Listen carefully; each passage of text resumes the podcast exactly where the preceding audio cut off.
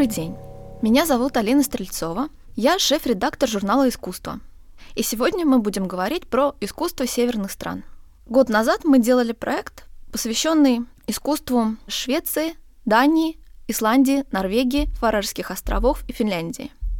И, если честно, с тех пор нас эта тематика так и не оставляет. Во многом потому, что те идеи, которые были озвучены скандинавскими художниками или специалистами, которые живут и работают в этих странах, они оказываются сейчас не просто популярными, но становятся еще более и более востребованы. Когда мы готовились к тому проекту, у нас у всех были на слуху какие-то громкие имена международных арт-звезд.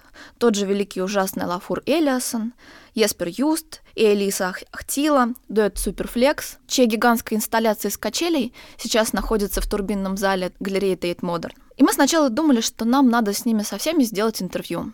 Вот такие большие художники. И, в принципе, это все удалось. А мы с ними поговорили, это было вполне любопытно и интересно, но постепенно выяснилось, что в скандинавском искусстве не это самое главное.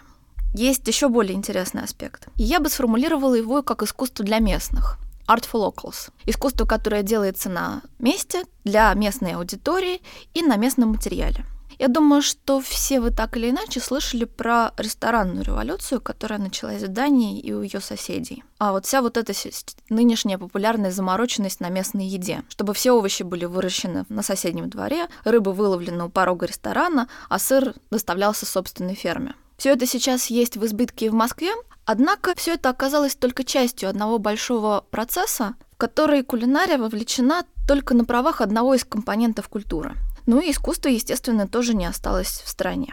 Как это работает? Я сейчас расскажу несколько историй, наверное, двигаясь от самых простых примеров к более сложным. И, например, так. Финский дуэт IC98, их работы, кстати, были у нас в галерее «Триумф» и в мультимедиа арт-музее. Они рассказывали нам про свой проект «Семейные деревья». Дело было так. Их пригласили украсить новую районную библиотеку. Ну, например, нарисовать что-нибудь на стенке. И художники выяснили, что для постройки этого нового здания рабочие срубили большую березовую рощу. Пусть вся вот эта вот природная скандинавская мифология, она ушла, конечно, уже в далекое прошлое, но у меня есть впечатление, что для скандинавских художников вырубка леса — это все равно что-то очень личное. Они относятся к этим деревьям как к действительно живым существам, и поэтому они это воспринимают более чем болезненно. И вот этот финский дуэт художников, приходит в библиотеку, собирает срубы и начинает делать гравюры, которые повторяют рисунки годовых колец этих деревьев. С комментариями, как росло это дерево, сколько ему было лет, как сложилась его судьба, там, где оно болело, что с ним происходило. Максимально так, чтобы человек, который читал это сообщение, он понимал, что здесь ему рассказывают историю жизни живого существа, такого же, как он сам. А вокруг этой библиотеки художники начинают высаживать яблоневую рощу. И да, рощи — это и есть само произведение искусства, вот то самое главное ядро проекта, который они создали. И задача, собственно, сначала научить прежде всего детей, которые придут в эту библиотеку, через гравюры относиться к дереву как к живому существу, со своей собственной судьбой, похожей на твою судьбу. А затем обратить внимание на молодые яблони, которые растут вместе с тобой. Предполагается, что они будут взрослеть вместе с детьми, которые сейчас придут впервые в эту библиотеку. Они будут помнить друг друга маленькими, а потом увидят друг друга взрослыми. Художники запретили подрезать или рубить эти яблони. Они должны расти свободно и со временем одичать. Важно еще, что это не просто какой-то громкий проект, который выставлен на главной площади Хельсинки или в Национальной галерее. Это малюсенькая районная библиотека, и вся аудитория этого проекта — это ее посетители. То есть, заметьте, приглашаются художники, которые, ну, например, делали павильон Финляндии на Венецианской биеннале. То есть э, авторы с мировым именем и, полагаю, соответствующими гонорарами. И они делают проект для детей в нецентральном районе. И таких ситуаций не просто много, а огромное множество во всех скандинавских странах. Крутые арт-проекты делаются для больниц в деревеньках за полярным кругом или для полицейского участка на далеком небольшом островке. И для этнических коммун тоже черт знает где, куда никто из арт-критиков никогда не доедет. То есть едва ли это кому-то приносит огромные деньги, огромную славу, но для скандинавов самих эта система, во-первых, поддержки людей, которые живут далеко от столиц и не имеют доступ к столичным музеям, но все равно нуждаются в искусстве. А во-вторых, поддержка самих художников, которым дают возможность заработать какие-то деньги и, соответственно, выжить. И делать работы не по заказу рынка, дорого-богато для солидных клиентов, а те, которые им самим реально нравятся и хочется делать. И вот мне бы хотелось рассказать еще про один такой громкий международный проект, который был сделан звездами без вопросов, но для крошечного рыбацкого поселка на севере Норвегии, Вардо. В 17 веке там работал суд, и главной задачей этого суда было выявление и уничтожение ведьм.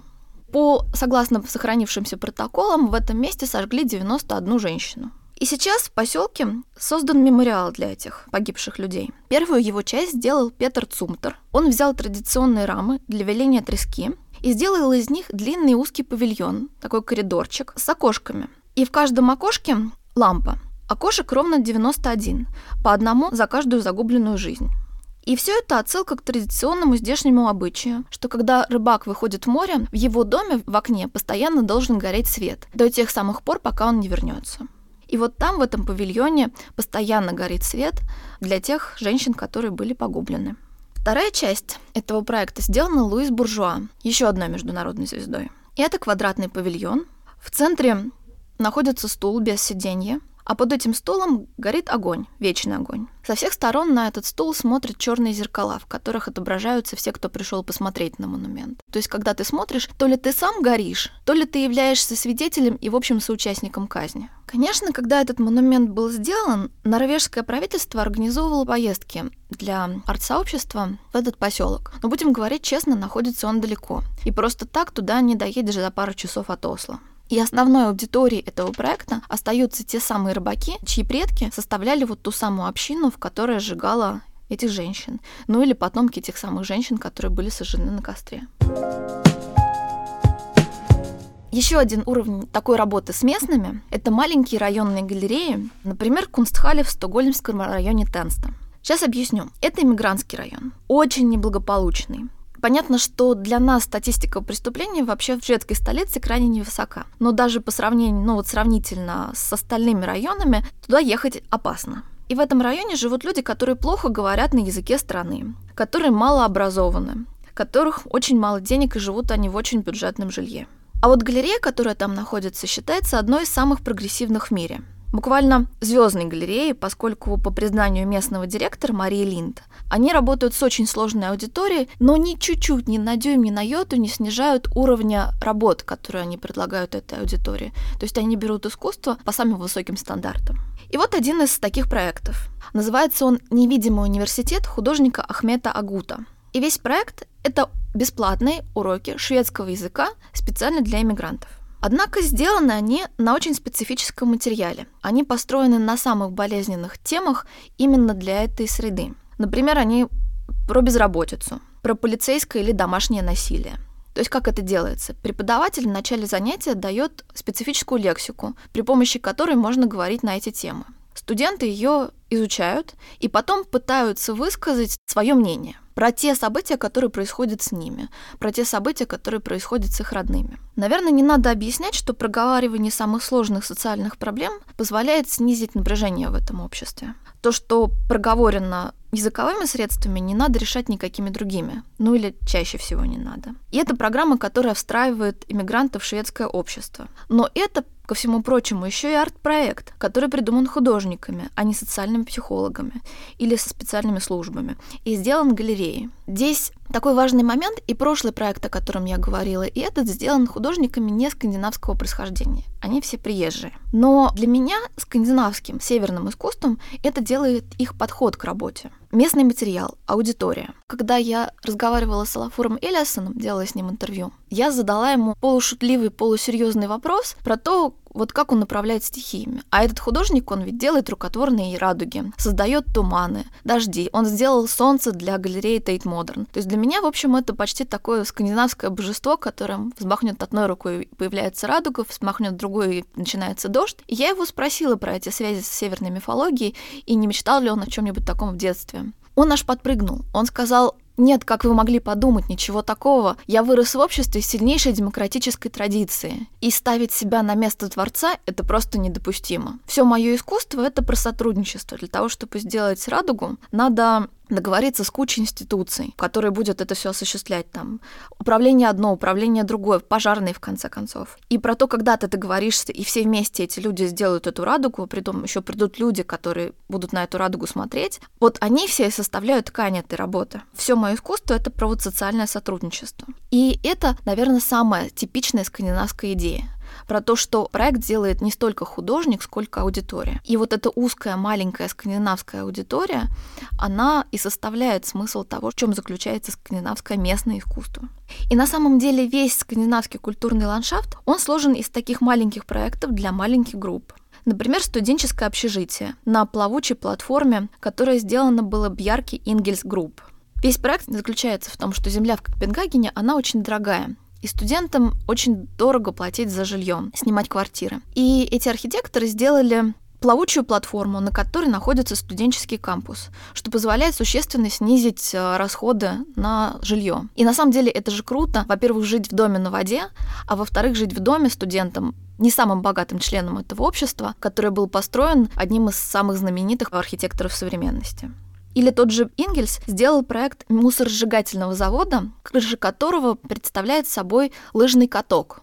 И это не просто вот давайте мы на заводе еще найдем, где построить парк. Это такая же метафора но, наверное, экологичности этого искусства. Том, что наш завод настолько безопасен для окружающей среды, что на нем можно кататься на лыжах. Я скажу честно, я не знаю, насколько в реальности безопасен этот э, завод, и можно ли на нем действительно было бы кататься на лыжах. Меня скорее интересует сама вот эта концепция, которая очень хорошо отражает все принципы работы местных художников со своей аудиторией и вообще подходы этих художников к тому, что они делают в мире, что они должны этот мир менять, трансформировать и улучшать для людей. Или очень похожие норвежские проекты, когда дизайнеры рассчитывают при помощи бигдейта, сколько кофеин, молочных магазинов, кондитерских, книжных должно быть в каждом районе, чтобы человек, который едет из центра домой, не должен был никуда дополнительно заезжать, чтобы у него по дороге было достаточное количество мест, где он может купить, например, продукты или где может посидеть с чашкой кофе. И чтобы, если он заедет за ребенком в школу, там тоже поблизости была какая-нибудь маленькая детская кондитерская, в которой они могли бы посидеть с этим ребенком ребенком. Или еще меня очень, например, впечатлил проект, когда художники вторглись в одну из больниц в городе Осло и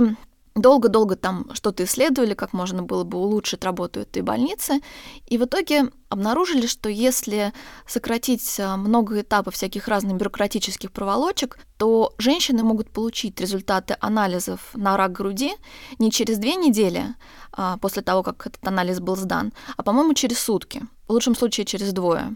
Это не требует какой-то сложной медицинской процедуры. Это увеличение скорости движения всяких разных бумажек по инстанциям. Не бог весть, как те какая находка. Просто в этой больнице каждый член персонала занимался своей собственной работой, и никто не задумывался, что можно сделать в целом. Пришли художники и обнаружили, что можно вот так изменить эту ситуацию. Я думаю, что после этого рассказа опять возникнут вопросы, а почему это искусство? Мне, наверное, сложно это объяснить, не привлекая всю историю искусства 20 века, но я бы сказала так, что у художника как раз и есть такая работа, увидеть то, что не видят все остальные, и показать им это. А все остальные посмотрят и скажут, ну как же, это же было очевидно и с этим потом как-то жить. Вот об этом наш скандинавский проект. Только маленькая-маленькая его часть, несколько историй, несколько деталей. И, наверное, это проект, который нам бы еще хотелось продолжать и развивать. Но в любом случае мы будем рады вопросам, откликам, комментариям, дискуссиям. И нам можно прислать эти вопросы на адрес подкаст собака искусство инфо.ру. Искусство инфо.ру — это наш официальный сайт, и там есть все наши контакты.